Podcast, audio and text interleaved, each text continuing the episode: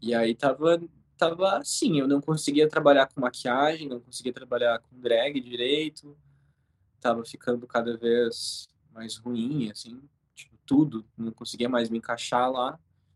E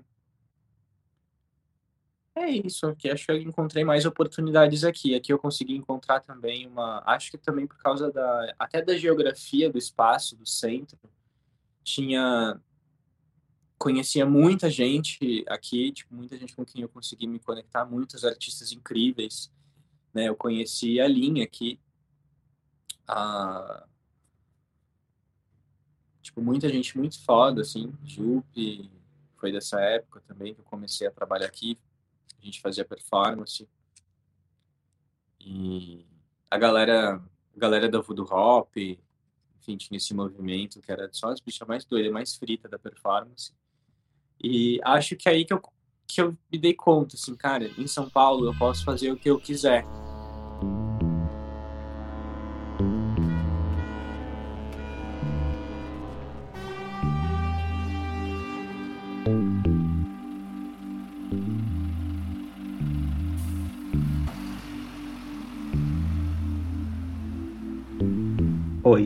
Meu nome é Marcos Talentino e você está escutando o podcast Passagem Só de Ida, uma produção da Casa 1 e do Acervo Bajubá, com o apoio da Rede de Mulheres Imigrantes, Lésbicas e Bissexuais de São Paulo. Aqui você escutará algumas histórias de pessoas LGBTs que migraram para a cidade de São Paulo em distintas etapas de suas vidas, vindas de diferentes cidades e países e pelas mais variadas razões. A gente parte de uma percepção de que todos os anos muitas pessoas LGBTs chegam para morar em São Paulo e que nessa cidade elas encontram seus caminhos e obstáculos para poder viver suas orientações afetivos sexuais e suas identidades de gênero. Te convidamos então para escutar algumas dessas histórias. Rafael Jacques nasceu em Porto Alegre, mas, logo cedo, mudou-se para Gramado, onde foi criado por uma de suas avós. Desde cedo, a vida no sítio permitiu a ele um contato com a natureza e o desenvolvimento do seu lado lúdico. Porém, em uma cidade conservadora, Rafael logo teve que lidar com as cobranças em relação à sua masculinidade e os seus gostos pessoais, considerados como coisas de viado. Sentindo-se aconselhado pelas músicas que escutava com sua mãe, ainda na adolescência, Rafael mudou-se para Canela, em busca de maior liberdade e independência. Iniciou-se então um processo de constantes mudanças que o levaram para Porto Alegre, para o Rio de Janeiro e finalmente para São Paulo. Nesse processo, Rafael construiu a sua persona drag queen, que o tornaria conhecido e abriria muitas possibilidades pessoais e profissionais à alma negro. Hoje, Rafael se entende como um corpo no mundo, que encontrou em São Paulo um lugar de pertencimento devido às possibilidades de conexões que a cidade oferece.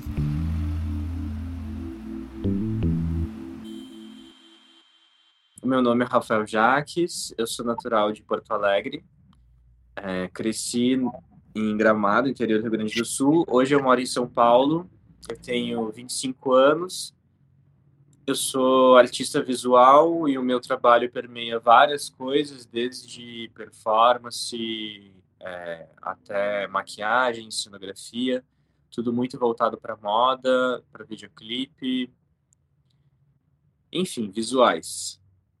E me identifico como uma pessoa cisgênera e gay e como bicha, né? Na verdade, eu acho uma palavra mais bonita. Gay é muito, muito assimilado. Rafael nasceu em Porto Alegre, em meados dos anos 90, mas, aos dois anos de idade, mudou-se para Gramado, cidade do interior do Rio Grande do Sul, onde ele cresceu.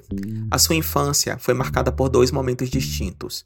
No primeiro deles, a criação da sua avó em um sítio permitiu a Rafael crescer com liberdade e com acesso à arte e à natureza, o que gerou um desenvolvimento do seu lado lúdico.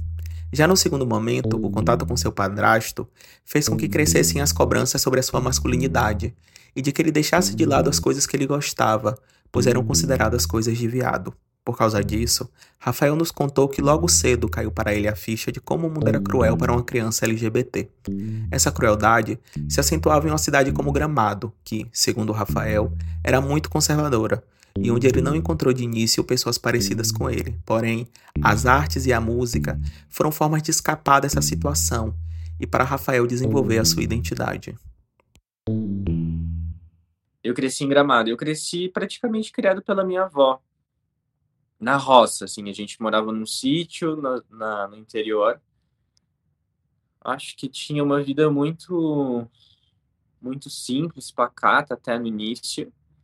E acho que uma das coisas que mais marcou a minha infância foi, acho que essa essa cobrança por masculinidade quando essa chave virou assim que quando o período que eu fui criado pela minha avó eu era muito livre e eu tinha eu era permitido a ter acesso à sensibilidade a uma vida lúdica uma coisa que as crianças geralmente têm mais né? então eu saía no mato para catar flor para catar fruta eu desenhava eu tinha muita liberdade assim ao longo de estradas floridas, na região serrana do Rio Grande do Sul, o visitante chega a Gramado.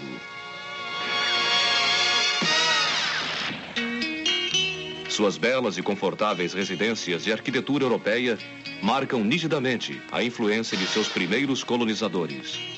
O artesanato de madeira é uma das atividades características da região, bem como a confecção de grande variedade de objetos de vime além de sua excelente indústria de malhas e tapetes. O espetáculo da floração das hortênsias, com as jovens em seus trajes típicos, fazem Gramado identificar-se com as mais pitorescas cidades das montanhas da Suíça, Itália ou Alemanha. É, depois que eu cresci, eu passei a, a, a ter mais, enfim, ter obrigações e, e, ser, e ter mais contato daí com meu pai e a minha mãe, meu, meu padrasto, no caso, né? Quando eles, porque eles passaram um tempo fora e depois eles voltaram. E aí tudo mudou, porque aí tudo se transformou uma grande obrigação sobre masculinidade. Então é, não, desenhar não, vai rachar uma lenha. Né? É, jamais que vai fazer teatro, coisa de viado, vai, vai tipo, trabalhar na fábrica de móveis. Imagina, curso, é, vai é, estudar fazer faculdade, isso é coisa de fresco. Você vai trabalhar na fábrica de chocolate, vai fazer alguma coisa assim. Então eu tinha uma outra mentalidade e muitas dessas coisas que eu gostava, né? Eu, eu era muito visual desde criança, eram consideradas frívolas, né? Então logo coisa de viado. Então música. Eu tinha um escape na verdade, com música, que era muito massa por causa da minha mãe. A minha mãe, ela sempre foi muito ligada com música. Então, desde os cinco anos de idade, eu já dançava holiday com a minha mãe. Né? Então, é, foi a, a música foi, acho que a coisa mais importante para mim nesse desenvolver, assim, de identidade desde criança. Porque aí eu tive acesso a Madonna, a Michael Jackson, David Bowie, toda uma galera que depois eu fui entender que eu gostava muito, que eu achava algo exemplar, porque eles todos significavam revolta. Todos, sem exceção. quando você vê uma. Eu, eu lembro quando, quando eu olhava é, no porão da casa da minha avó, tinha muita revista, revista de moda. Revista dos anos 90, revista dos anos 80, muita revista antiga. E eu gostava de pegar para folhear, para recortar, para fazer uns cartões, umas colagens, quando eu tinha, sei lá, cinco anos. E volta e meia aparecia a Madonna, do tipo, aparecia muito a Madonna. Ela era a pessoa mais famosa do mundo, eu acho, né? Porque ela aparecia em todo lugar. E aí era muito doido, porque eu via, sei lá, Gisele Bündchen, Vivara, Isabelle Fontana, sei lá quem, todas tipo com sempre muito belas, muito deusas. E quando aparecia a Madonna, ela tava sempre fazendo uma merda. Ela tava com a mão na buceta, ela tava fumando, ela tava com cabelo curto, ela tava sempre co colocando alguns signos que não eram apropriados para ela, para aquilo que a gente entendia como como gênero feminino, né, o que era designado para ela. Tanto que a foto que mais me chocou, que para mim é a primeira obra de arte assim da minha vida, é uma foto do Herbie Ritz que ele fez dela, que é ela no mictório. Ela num banheiro com os mictórios no fundo, ela com uma lupa, assim, um cabelo curtinho, que é a Primaculate Collection. Eu amo, que daí eu entendi. É isso, não é só ser bonita. Tem que causar revolta, tem que ter uma transgressão. Eu vi que tinha um padrão, ela estava sempre fazendo uma apropriação.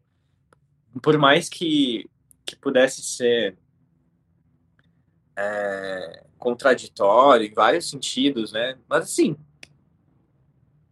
arte é isso, é apropriação. E o errado, na verdade, é você não discutir essas coisas. Então, rainha da apropriação. Acho que a, lembrança que eu tenho, que mais fica da, daí, dessa parte da, da infância, foi. Acho que a maior lembrança foi cair a ficha de como o mundo é cruel para crianças LGBT, porque eu sempre me identifiquei. Desde sempre eu já sabia eu já entendi, eu olhava para um bofe, eu entendi o que, que era.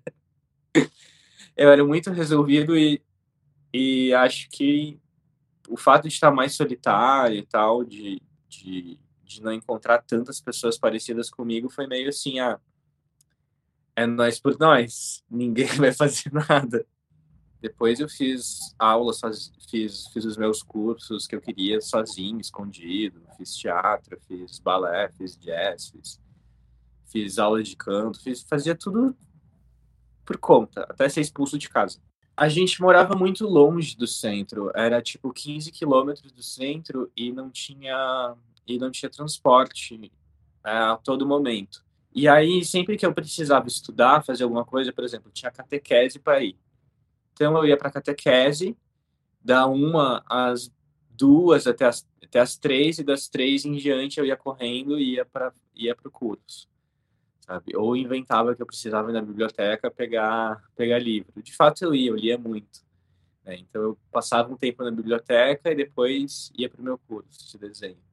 Depois isso ficou permitido, porque abriu uma escola de artes, chamava Escola de Artes, que era da cidade que eles preparavam artistas para o Natal Luz, que é um evento gigante lá, que é tipo uma Broadway de Natal que tem de novembro até janeiro.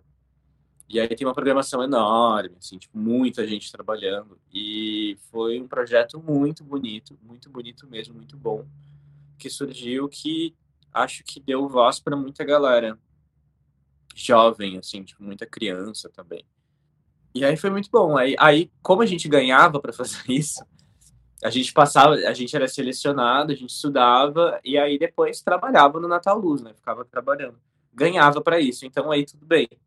Se tem dinheiro, tá tudo bem.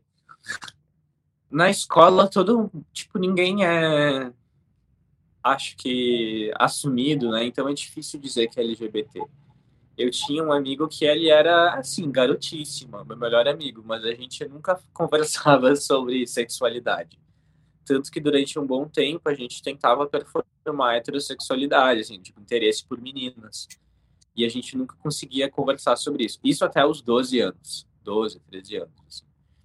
Eu sabia para mim que eu era viado, mas eu nunca tinha falado para ninguém, jamais, sabe? Não, não ia correr esse risco, porque no interior, principalmente, você falar isso é é você pedir para sofrer uma violência. E os primeiros contatos foi quando eu comecei a entrar naqueles aqueles sites de pegação, sabe? Manhunt, tinha Manhunt na época. No Manhunt, meu Deus, ali a gente ficava trocando foto, conversava, aí depois ia pro MSN. A gente começou começava a conhecer muita gente pelo Orkut também. Muito, nossa, é verdade, tinha muita gente no Orkut.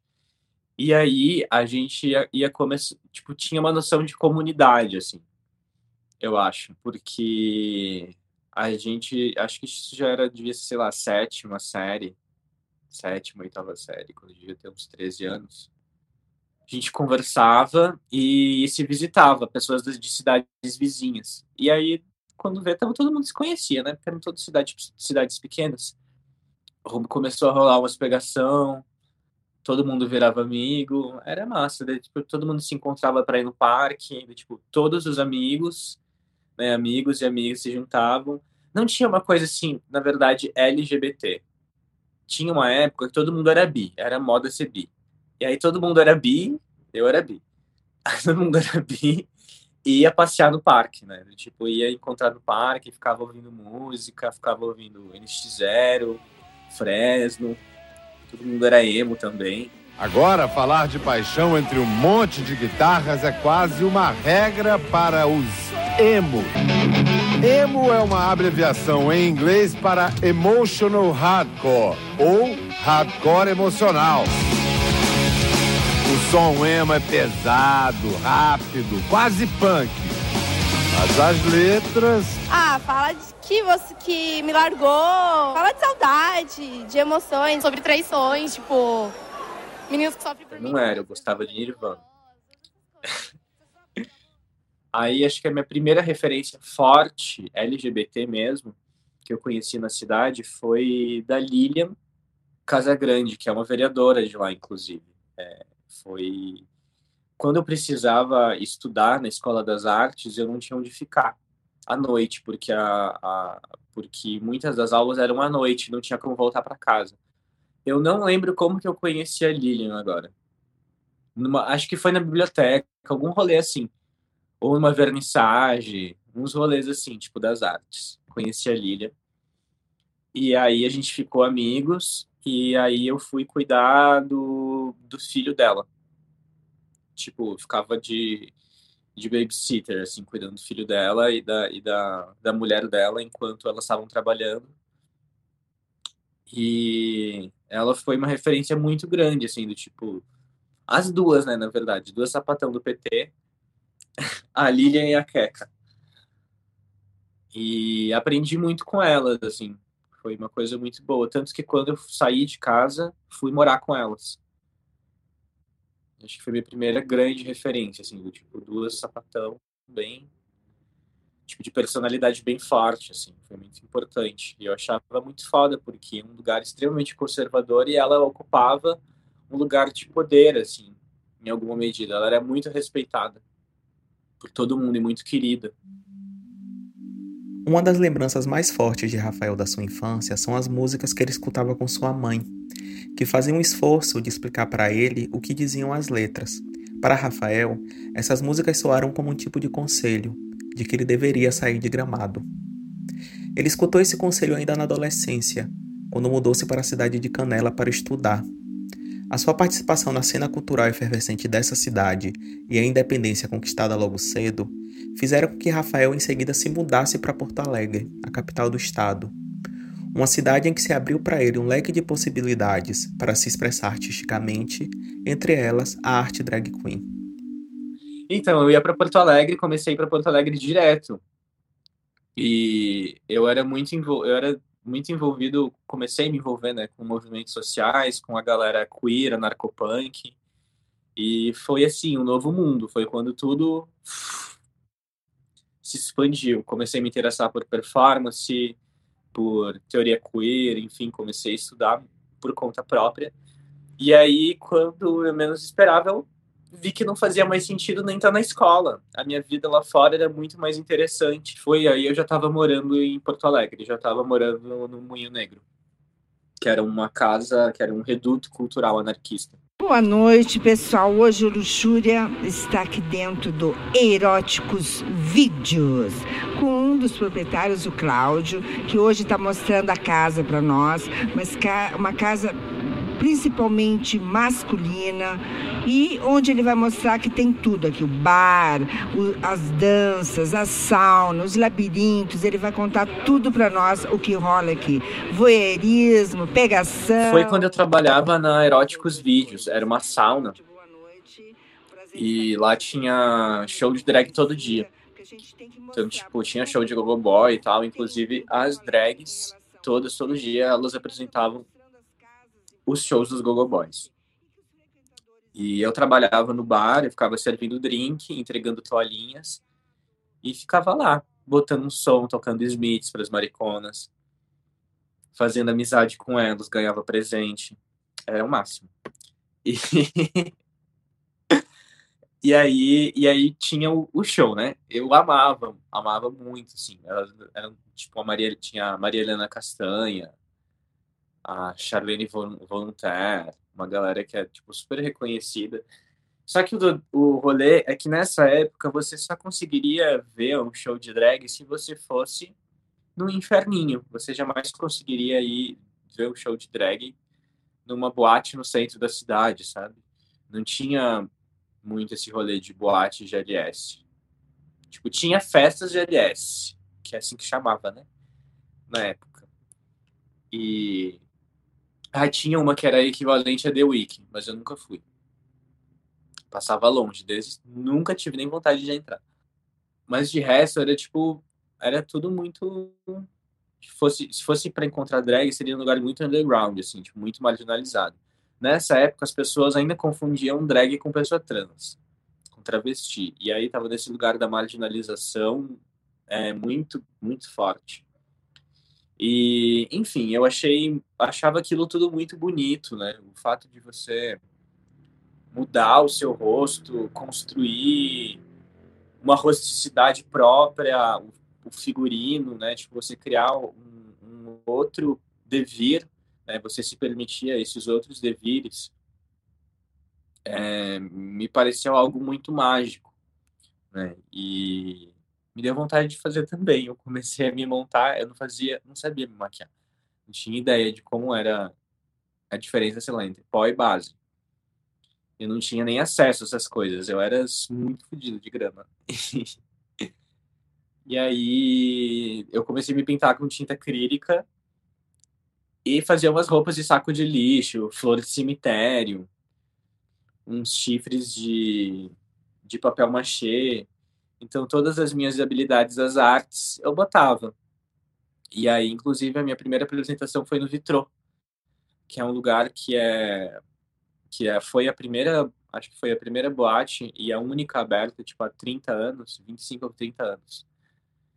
Que é super lendária lá de Porto Alegre, super respeitada. E todo sábado e domingo tinha show de drag. Então as pessoas iam muito lá para prestigiar as drags. E aí meio que pegou, assim, virou uma identidade. Né? Inclusive me chamavam de Drag. Porque eu era toda reciclada. Era engraçado. Então, foi, foi isso. Aí depois começou a surgir o um movimento, aí começou a surgir a popularidade de RuPaul Drag Race, começou a se misturar um pouco mais essas noções de drag, começou a se popularizar as drags nas outras festas. E, e aí o meu trabalho acabou se profissionalizando a partir disso, assim, tipo, meio que foi rolando a minha primeira performance foi com aquela música Baianá dos Barbatuques. Boa noite, povo, que eu cheguei. E aí eu chegava sapateando essa manca e girando a minha saia de saco de lixo com umas guampas. E aí as bichas lá no fundo elas gritavam: Ei, Maria Quitéria! Nunca vou esquecer disso. Eu morria, era muito bom. E era muito doido que esse dia que eu, que eu estreiei tinha. Ai, era umas, umas 10, eu acho. E eu fiquei em segundo lugar. Eu fiquei muito emocionado, porque eu não esperava. Eu pensei, bicha, eu tô pintando a minha cara com tinta acrílica, com tinta de quadro, minha roupa.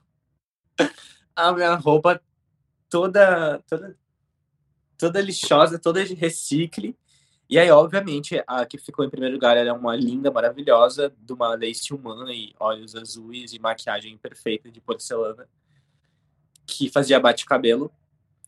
Todo mundo fazia bate-cabelo, só eu que não, na verdade. Né? Todo mundo era do bate-cabelo, e eu não. Mas o povo gostou, eu fiquei chocado, os jurados gostaram. E aí foi uma coisa meio diferente, porque todo mundo na época fazia bate-cabelo. Tinham poucas que eram mais teatrais, assim, e a minha primeira referência de drag foi a Castanha, foi o Castanha, né? A Maria Helena Castanha. Ou o João Carlos Castanha, né? Porque ele tem várias personagens. E quando, tipo assim, eu conseguia ver todo mundo lá com aquelas roupas com plumas, com roupas de cristal, tudo muito caríssimo, carnaval, sabe? Era, você via aquilo como uma profissão mesmo, uma galera que trabalhava só com aquilo, fazia evento de aniversário, fazia buffet, fazia festa com gogo boy, fazia despedida de solteiro. Elas trabalhavam, era work bitch. A Castanha, ela também fazia tudo isso, só que ela fazia isso há 500 anos. né? Ela trabalhava, é, ela e aí eu vi os looks, as performances dela, era ela fazendo a música da Celine Dion do Titanic, toda com uma roupa rasgada assim, meio butô, toda pintada de branco, beijando beijando uma tilápia assim, beijando um peixe do mercado municipal. Ou então ela ou então ela fazia uma personagem assim, tipo perua, né? que, que, que ficava dando em cima dos michês lá da, da sauna. Era muito engraçado.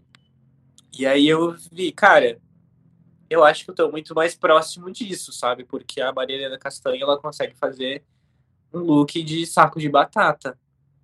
E ainda assim, todo mundo morre de rir todo mundo se diverte muito, né? E aí eu consegui, e às vezes ela conseguia fazer algo, coisas muito bonitas. Parece uma galinha pintadinha, de tanta pena. Como é que surgiu, hein, a Maria Helena? Ah, anos atrás. Antes da Maria Helena tinha a tal de Maria Aparecida, ah. que era uma doméstica também que eu fazia. Daí, com o tempo, eu fui pensando, não, fazer uma coisa mais chique. Então, e o nome Maria Helena Castanha parece nome de senhora da alta sociedade, né? É.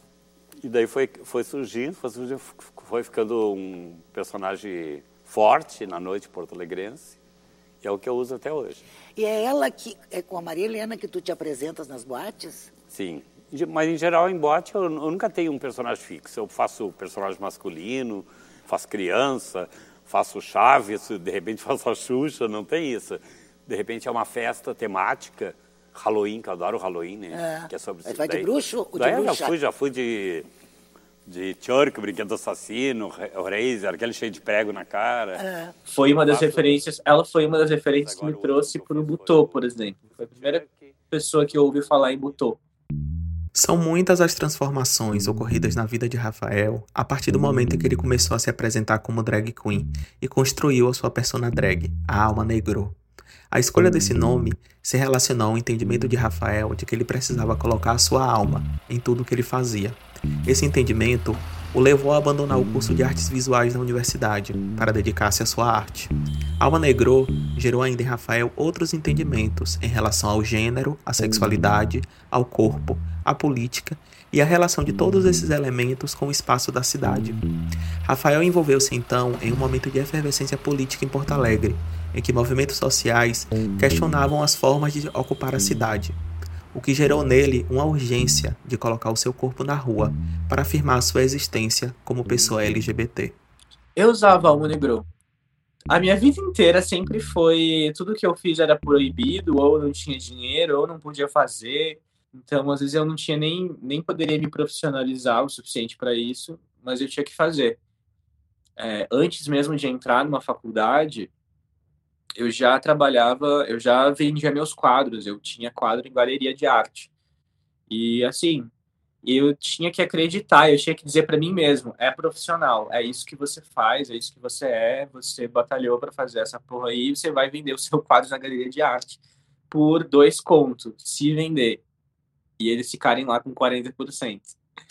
Então, maquiagem, não tinha maquiagem, mas, pô, você tem tinta, vai lá, faz, faz o seu rolê, vai aprende a maquiar, vai ver um tutorial, tenta fazer o máximo que você puder, e é isso, faz com a alma, sempre foi fazer com a alma. Né? Você não tem apoio, não tem a família, mas vai lá, dá as caras, faz com a alma. E Negro foi uma homenagem a Daniele Taboga, que é uma grande amiga minha, que ela tem o codinome artístico de Aérea Negro a Aérea Negro, ela foi, é, foi uma das integrantes da segunda formação do Hercules and Love Affair, que é uma banda que eu amo muito. Uma banda que a cada, a cada formação ela tem ela é, ela é formada só por pessoas queer. Eu amava muito essa banda desde o primeiro disco. A primeira tinha a nome Ruiz e e a Noni, por exemplo. Aí a segunda tinha, tinha a Ere Negro. E assim, eu me identificava muito com ela. Porque eu pensava, na época eu era a Rafa, inclusive. Eu me identificava como a Rafa. E eu olhava para ela e pensava, cara, é isso. Eu só quero ser uma modesta mulher andrógena, latina, fazer, fazer as minhas coisas, fazer minha arte, tipo, quero atuar, quero pintar, quero fazer tudo, assim como ela. Ela é produtora musical, ela é atriz, e foi assim, foi um grande exemplo para mim. Eu via no trabalho dela um, uma força muito forte. E ela é venezuelana, mas mora é radicada em Berlim há muitos anos, assim, mora em Berlim há muito tempo. E aí fez o Erasmus Affair e tal. E aí eu comecei a trocar mensagem com ela. Tipo assim, na cara dura, assim, oi, gosto muito do seu trabalho. Você é muito legal. Você me ensina muito. É, eu tava nessa fase também de. Acho que eu nem sei se dá para chamar de transição de gênero. Eu me identificava como a Rafa, mas parecia ser muito natural, assim. Eu não, pretendia chegar a lugar nenhum. Eu era uma eu era a Rafa. Foi, não sei exatamente como aconteceu. Eu me identificava assim. E eu não me identificava como mulher, mas tipo tão pouco como homem, né? Então acho que nesse, nesse momento outras referências queers foram muito importantes para mim. Eu acho um pouco ruim na real falar disso publicamente e não para um terapeuta, porque soa como um fracasso de gênero. Mas a verdade não é. Tipo, um, como se fosse um fracasso, tipo, ai, desistir de ser uma pessoa trans. Não, não é sobre isso. Eu nunca quis ser uma mulher trans, sabe? Mas eu, em determinado momento, assim, quando eu tinha os meus 16, 17, é, tá, ok, os 17, 18, eu achava, eu achava muito natural eu ser a Rafa, e vários das minhas amigas, amigues, eram estavam acho que nesse limiar também, né? Do tipo, a gente não conseguia se chamar no masculino. E era um outro entendimento, do tipo, tá tudo bem você entender que as pessoas, que você tem esses privilégios, mas, ok, entre a gente, que é amigo, a gente pode se respeitar porque a gente entende a essência uma da outra. Então tá tudo bem, sabe? É a Rafa, é a Gui, a Isma, enfim, era isso. Aí Negrou veio acho que foi, foi uma, uma pulsão de vida, assim, muito forte que ela me trouxe. Foi muito importante, assim, ter ela como referência. E virou Alma Negro. E eu vi que a minha vida fora da, fora da, da universidade, da vida acadêmica, de tudo que eu estava produzindo, era muito mais interessante e ia muito mais de encontro com os discursos que eu era interessado, né? Tipo, é, tinha, tinha a ver com o que eu estava estudando de, de sociologia, enfim, é, o que eu acreditava como arte, como vida, então, tipo assim. Aí eu comecei a me focar só nisso, virou. E acho que tudo que, aquilo que a gente ama, a gente faz bem. Então, aquilo acabou virando a minha vida. Né? Eu comecei a me dedicar muito para isso. A gente. Na verdade, não era profissional, não tinha esse intuito de ser profissional, era tudo sobre presença. E tudo isso acontecia é, junto com outros amigos. Né? É sempre bom lembrar disso, né? de que a gente é um coletivo que era as Queridas. E as Queridas, é, nessa época, era a época de jornada de junho de 2013, é, a gente estava com uma ascensão de ideologias de esquerda, então, assim como o movimento anarquista também foi uma coisa que teve uma expansão muito grande, e táticas de movimentos de esquerda se foi uma coisa que ficou em voga. E, enfim, estava rolando isso, só que todos os movimentos, mesmo movimento, até movimento do passe livre, movimento estudantil, tudo era muito muito branco, muito universitário, e aquela coisa muito o macho branco barbado marxista que dá a última palavra sempre. E aí a gente se deu conta, pô, cadê a presença do movimento negro, movimento queer, movimento feminista, movimento LGBT? A gente precisa dessa presença também. E aí essas coisas começaram a surgir, né? Então, nesse contexto, ainda não tinha Lin, não tinha Lineker, não tinha Johnny Hooker, não tinha toda essa galera. Acho que as nossas referências LGBT ainda eram a Cássia Eller, e o Renato Russo, e o Cazuza, e o Ney Mato Grosso, e acabou. Não tinha mais que isso. A gente tinha quatro pessoas, cinco, sei lá. E aí essas, a gente começou a forçar essa barra para acontecer, né? Então a gente pegava, a gente fazia muito movimento na rua. Então a gente, a gente fazia um evento no Facebook, por exemplo, ia ter a inauguração do Chafariz, que foi super, que foi super faturado na prefeitura. Daí era, era um escândalo, né? Porque foi um chafariz que custou uma obra de revitalização, de gentrificação, na verdade, né? que tinha custado milhões de reais. Aí a gente chegava lá, era uma vergonha, porque o chafariz era, uma, era um chão, assim, com uma aguinha que saltava para cima. E aí a gente fez a inauguração da chuqueira pública. Acho que era muito sobre isso, sobre presença. E aí, aos poucos, como eu, eu vi também que eu jamais ia trabalhar de CLT, não tinha saúde para isso, e também não ia seguir a vida acadêmica, vi que isso não ia rolar, eu abandonei tudo em Porto Alegre fui pra, e fui para o Rio de Janeiro para conhecer as bichas do Dragse.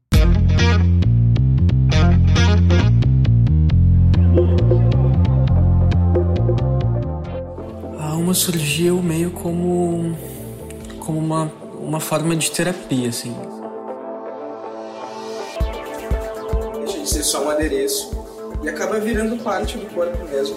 Tipo, não é brincadeirinha, esse daqui é o meu fucking cabelo.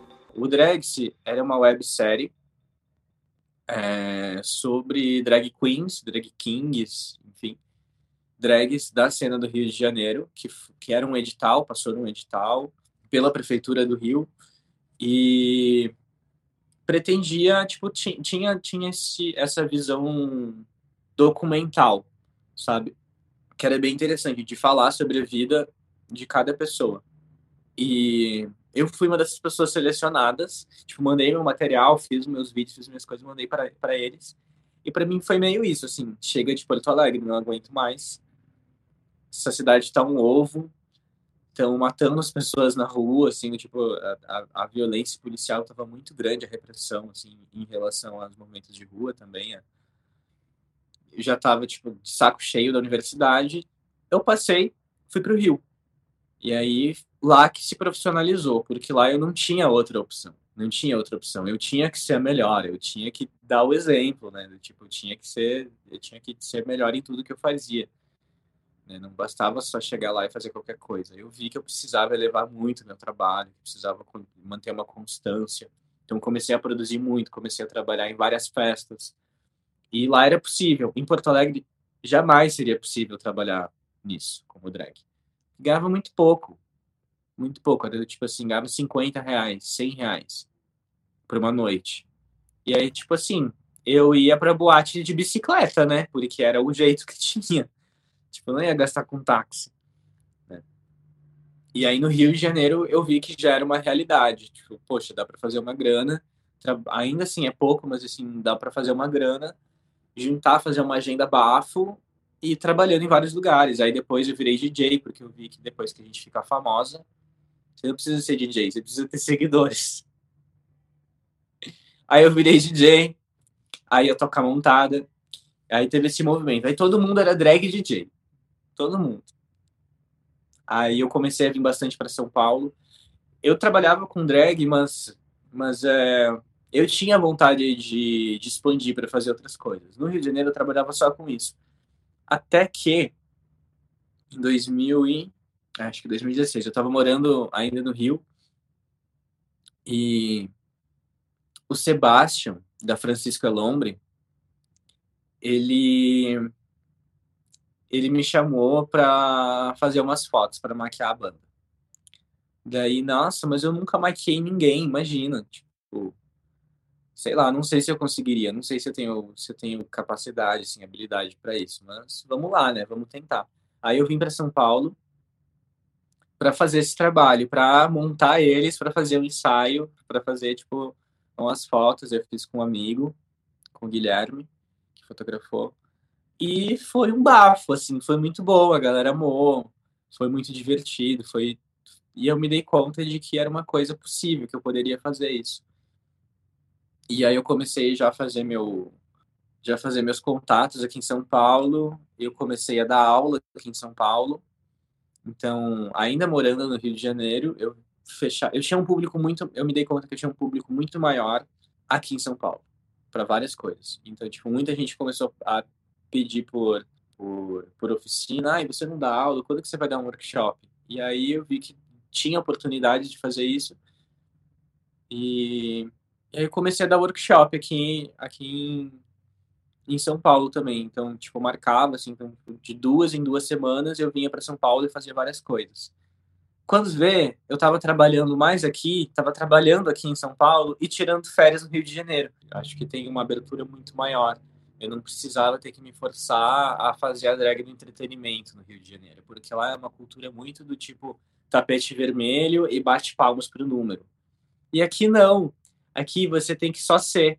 Então, tipo, eu conseguia para Voodoo Hop, eu conseguia para Caps Lock, para Mamba Negra, me montava e, tipo, o rolê era ser a presença. Então, eu podia fazer uma performance de meia hora se eu quisesse. Eu podia fazer uma o que eu quisesse, na real. Eu tinha que estar presente. Era muito mais sobre a ambientação do lugar, sobre construir uma nova subjetividade de que fosse confortável para todos, e lúdica, e mágica, enfim, do que, tipo, fazer um número. E aí eu amei. Como drag, isso para mim era incrível, né? Porque era uma coisa que eu sempre estava buscando, estar nesse lugar da performance, e não só um número. E tive mais espaço para trabalhar com maquiagem, comecei a me profissionalizar na maquiagem também, que foi muito importante. Eu fazia muita modelo, fazia tipo modelo, tinha fazer lookbook de, de new face. Então, eu me encontrei com o Carlos, Carlos Sales. A gente se conheceu pessoalmente, a gente se conhecia de internet. Aí, ah, vamos fotografar. Vamos. Eu fui lá, me montei toda, fiz tipo um ensaio. Foi meu primeiro ensaio incrível, assim, que eu fiquei, caralho, caralho, eu sou capaz de produzir esse tipo de imagem e aí ele era um, ele é um fotógrafo incrível e eu vi que é isso, sabe? Eu podia me jogar, eu só precisava me associar com as pessoas certas. E aí eu fui juntando todas as coisas, comecei a fazer clipe, comecei a fazer direção de arte, comecei, as pessoas começaram a me chamar por causa do visual da Alma Negro. Então, elas não queriam outro style, elas queriam que, não, eu quero uma coisa assim, tem que ser, parece que veio do inferno eu quero essa personagem no meu clipe, eu quero ser essa pessoa. Então, foi tipo assim, tá, ok, eu preciso montar a pessoa de alma negro. Praticamente, vamos lá, pinta a pessoa inteira de vermelho, põe um cabelão, faz uma guampa, faz um. Vai lá, costura um vestido de tule de 10 metros, bota na pessoa, pronto, sabe? E aí eu fui construindo esse olhar e a experiência. E acho que o mais importante aqui em São Paulo foi as associações, no final das contas, né? É com quem que a gente cria. O entendimento de que em São Paulo ele poderia ganhar dinheiro fazendo o que quisesse, fizeram com que Rafael se mudasse para a cidade. Em seu relato, ele constrói uma imagem de São Paulo como uma cidade de muito movimento e de um fluxo intenso de pessoas. Este movimento e este fluxo permitem os encontros e as possibilidades de estabelecer novas relações pessoais e profissionais, que, para Rafael, foram essenciais para as experiências que ele viveu na cidade, incluindo uma reinvenção profissional, graças ao visual que ele havia criado para a Alma Negro. Acho que a primeira impressão foi, acho que essa grandiosidade, antes de tudo, né, tipo de como e o movimento, tudo é muito grande, muita gente e o fluxo, né? O fluxo das coisas sempre acontecendo, nada para. E essa coisa de conhecer muita gente, para mim, foi uma coisa inédita. De, e muita gente interessante.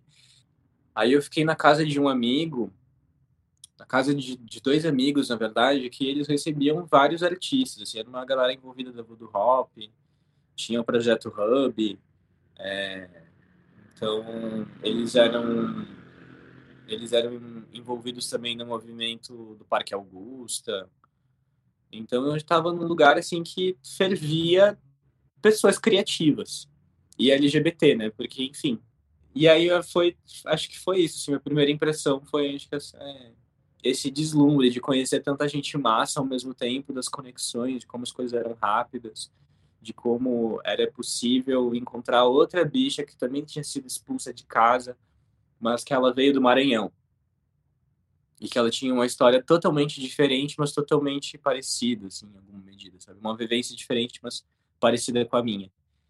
Então, e juntava isso tudo, porque todo mundo vem para São Paulo, é meio que um êxodo, né? Então, tipo, aí as meninas trans, né? As pessoas trans que não têm condições de sobreviver no interior porque é muito violento, porque, enfim, não tem espaço, né? Então vem para cá para tentar uma vida é, melhor, né? Tipo, com, com, mais segurança, onde você, tipo, teoricamente seria mais aceito, né? E acho que foi isso, essa liberdade. Eu andava montado, eu ia para as festas a pé ou de bike, ia toda pintada de verde, com meu cabelo rosa de lã.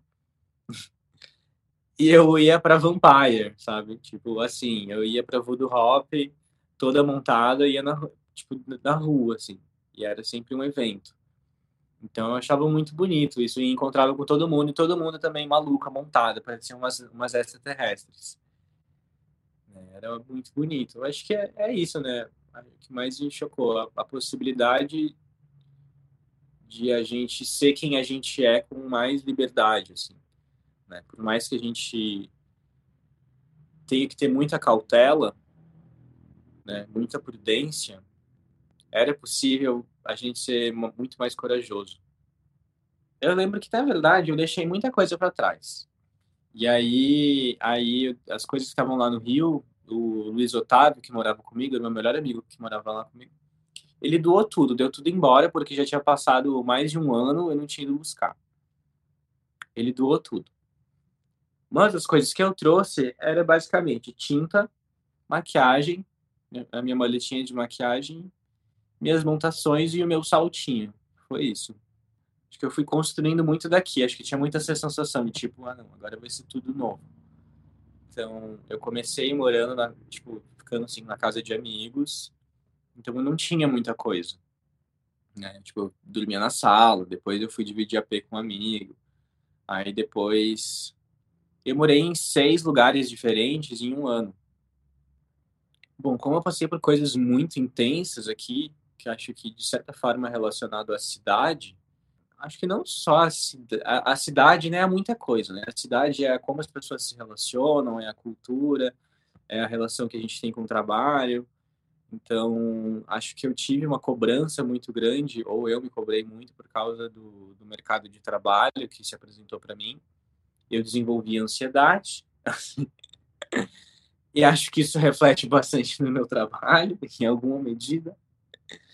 E não, não só isso, né? Brincadeira. Acho que a coisa mais acho que a coisa mais forte foi acho que foi as conexões em si, a, a, como como tudo acontece por simbiose, né? O meu trabalho é o trabalho de ninguém, acho que tem como como acontecer numa bolha, né? Meu trabalho jamais aconteceria se fosse se eu tivesse igual o Pequeno Príncipe lá sozinho, sabe? Não ia acontecer, não ia acontecer nada, eu ia ser um vegetal. Tipo, isso tudo acontece, é só fervilha, porque tá todo mundo produzindo ao mesmo tempo. Existe um movimento. Né? A cultura ela só muda porque todo mundo está em movimento. O fato de ser uma cidade muito com muito fluxo, né, de ter muita gente trabalhando, andando para cá e para lá, tem uma coisa que chega a ser quase meio robótica, né? É uma coisa que me que é de certa forma um combustível para construir possibilidades mais lúdicas de existência. Né? Todo mundo vive aqui numa correria muito grande, né? Isso não é um ponto positivo. Mas, enfim. Todo mundo vive uma correria muito grande, essa relação com o trabalho, com a cidade, com o transporte, é tudo muito funcional. São Paulo é muito funcional. Não é uma cidade de turismo. Acho que a Alma Negro, ela tem, ele, a, a força motora dela tá, tá nisso, tá nessa, nessa revolta contra um sistema. Por mais clichê que isso possa parecer, mas é um resgate do, do meu eu lúdico, é um resgate das coisas que me perpassam, as minhas referências, os meus sentimentos, a minha história colocada de dentro para fora. Então é meio que se colocar do avesso.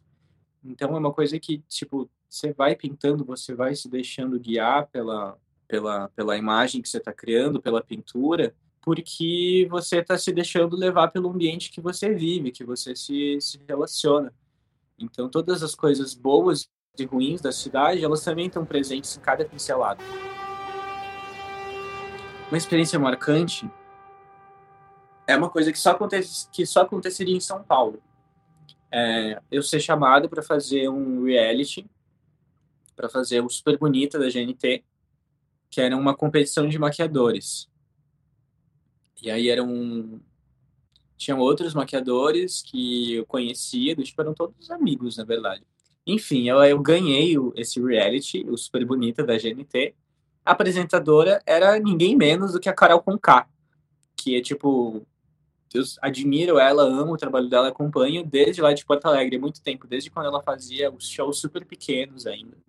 E aí a Carol Conká me chama para assinar a capa do disco dela.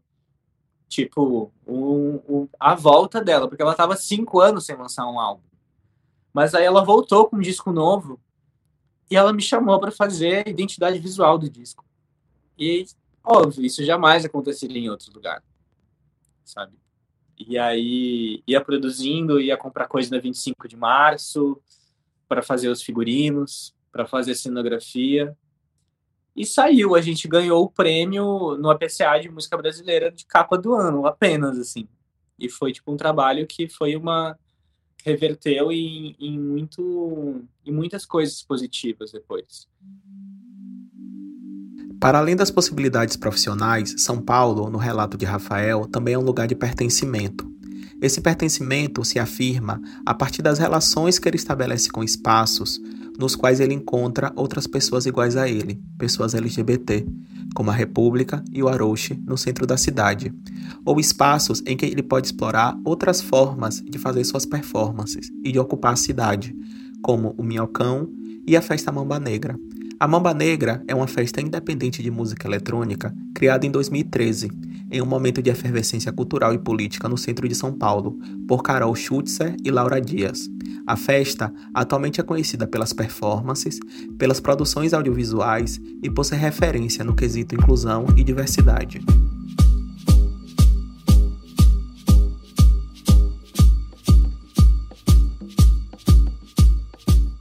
A Mamba Negra nasceu em 2013 com uma proposta de, de criação desse espaço de experimentação artística e política na cidade de São Paulo.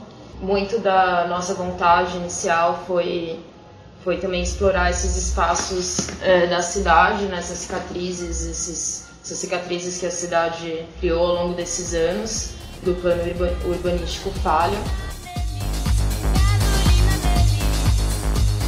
Eu amo, eu tenho uma sensação de, tipo, estar tá 100% em casa quando eu tô na Mamba Negra. É, a Mamba Negra é, assim, a minha festa do coração. Eu tenho a Mamba, na verdade, a Dando e a Pop Porn.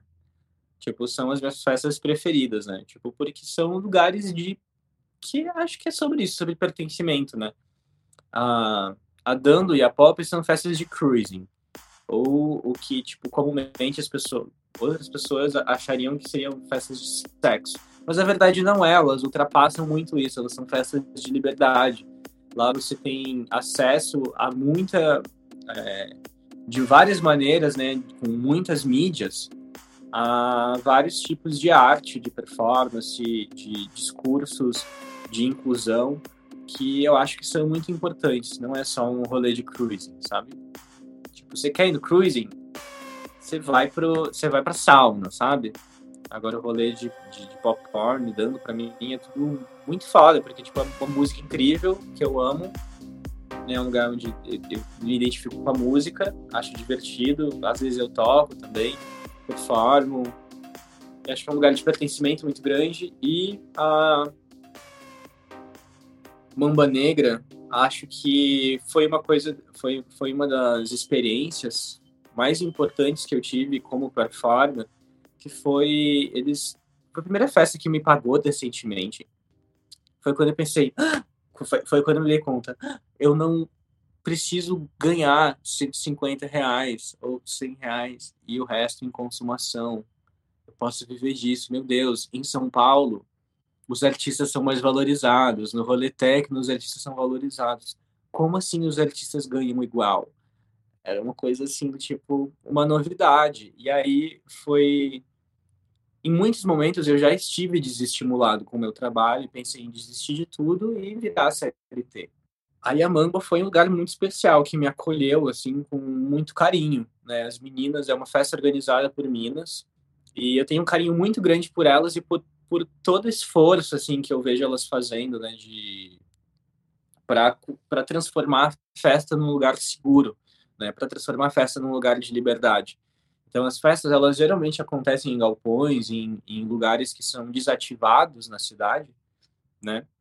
Ou na rua, e ela tem, acho que, essa ideia de ocupação da cidade de uma outra forma e sem esse viés mercadológico tão, tão forte. Então, tipo, você é diferente de uma balada que tem que tem que você vai pagar tipo 100 reais a entrada e uma água de 15, sabe? Tipo, você vai beber e vai ser tudo caríssimo. Na Mamba e algumas outras festas de techno também, acho que tem um outro movimento, que é de trazer isso tudo de uma forma muito mais acessível.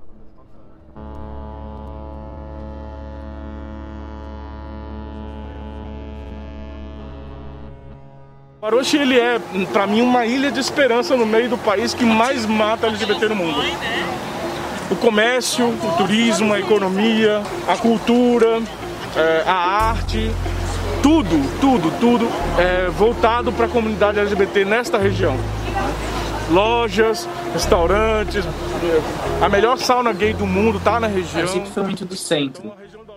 Então, acho que eu continuo transitando nos mesmos lugares, na verdade. Hoje em dia eu vou para outros bairros do tipo, sei lá, vou para o Morumbi, vou para Vila Madalena, vou para trabalhar eu tenho uma relação de muito carinho, assim, de pertencimento com a República.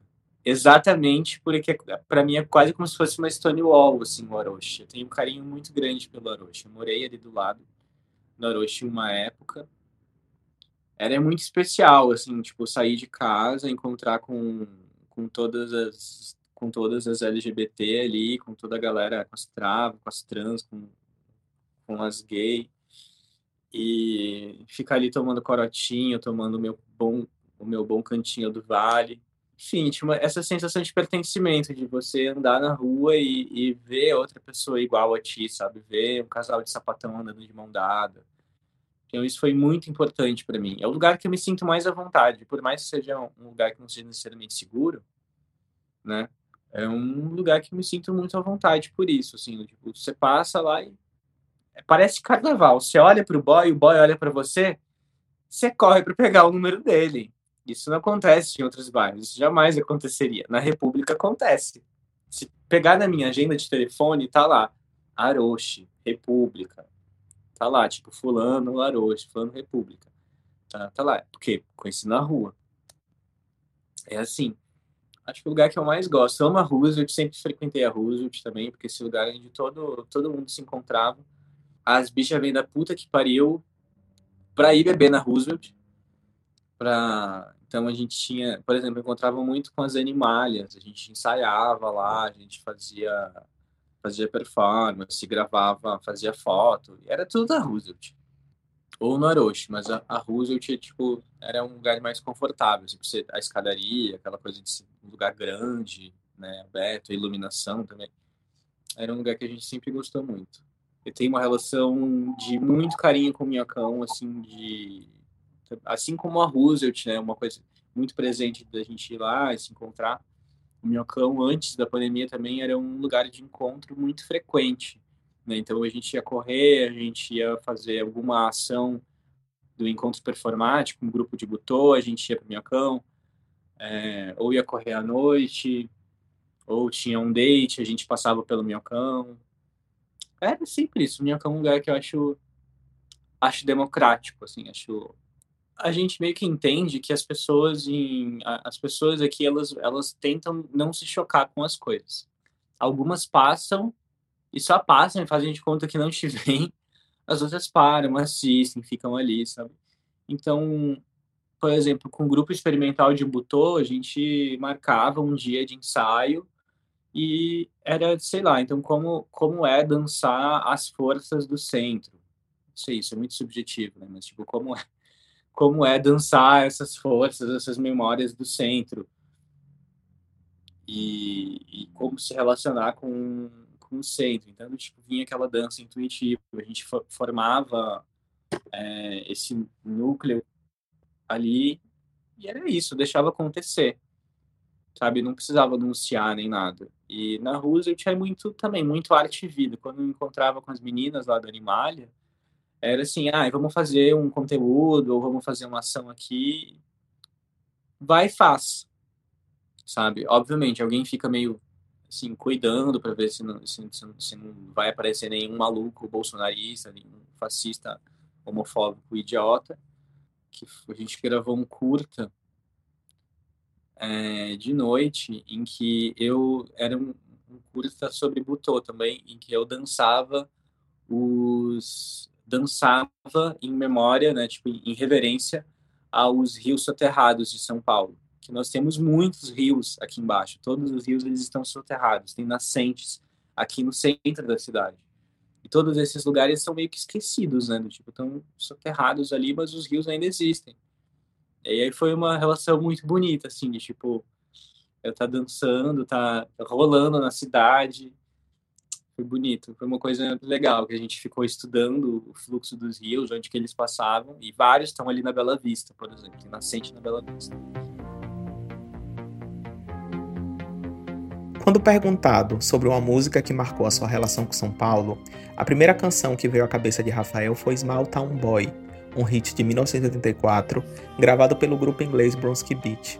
Essa música se refere a um jovem que foge de casa, depois de não ter sido aceito pela sua sexualidade. Rafael nos contou que essa escolha tem a ver com a sensação que ele tem de ser um guri do interior, criado num sítio, com outras possibilidades e com muitas limitações, que chegou em São Paulo e que se deslumbrou com a sua grandiosidade e com a possibilidade de se conectar com muita gente, de viver muitos amores e de explorar sua sexualidade. Outra música apontada por Rafael foi Um Corpo no Mundo, de Lued Luna, pois ele nos relatou que é assim que ele se sente hoje, depois de tantas mudanças e de ter podido encontrar um lugar com o qual ele consegue se conectar.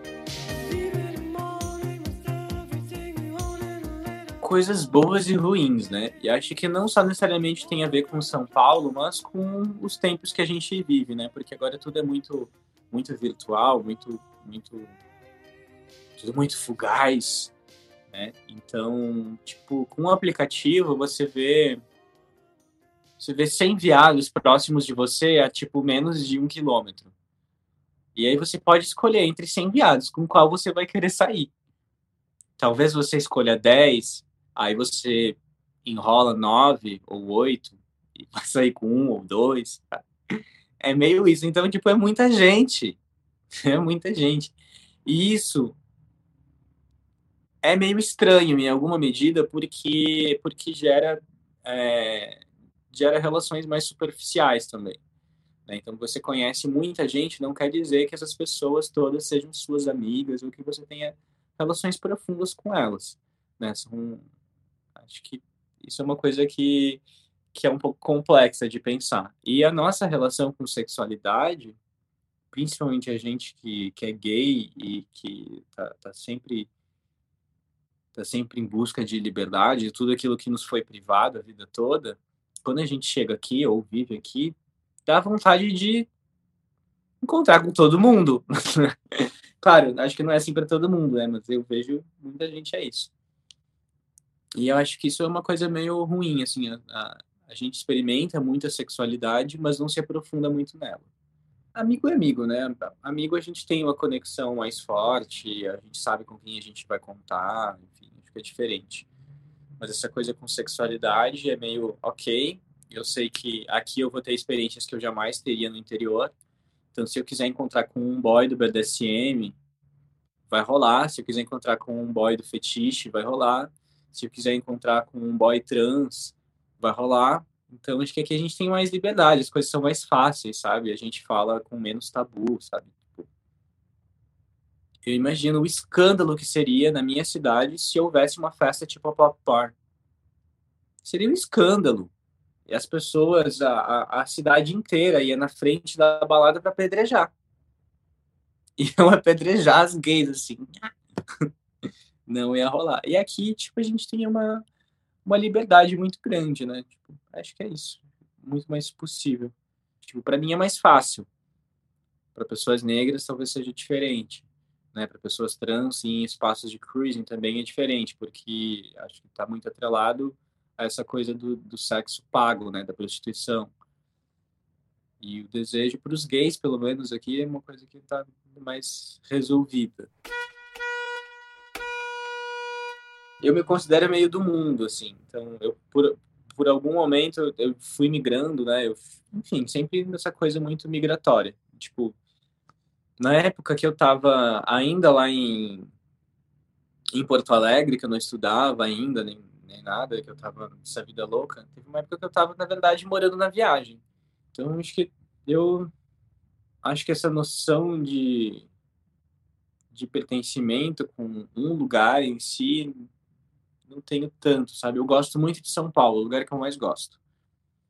É o lugar que eu me sinto mais à vontade, que eu me sinto mais em casa, que que eu me conecto mais com as pessoas, acho que por essa por causa da história de vida, enfim. Tanta gente vir para cá para tentar conseguir uma, uma possibilidade melhor, enquanto LGBT ou quanto artista, enfim. E a noção de família, né, comunidade e tal, porque isso tudo para mim se perdeu. Então, de família mesmo, essa ideia de família nuclear já era, sabe? Essa é uma desilusão que eu perdi há muito tempo. Acho que família é todo lugar que você vai, você se conecta com as pessoas e você tem esse senso assim de reciprocidade, de lealdade, de cuidado.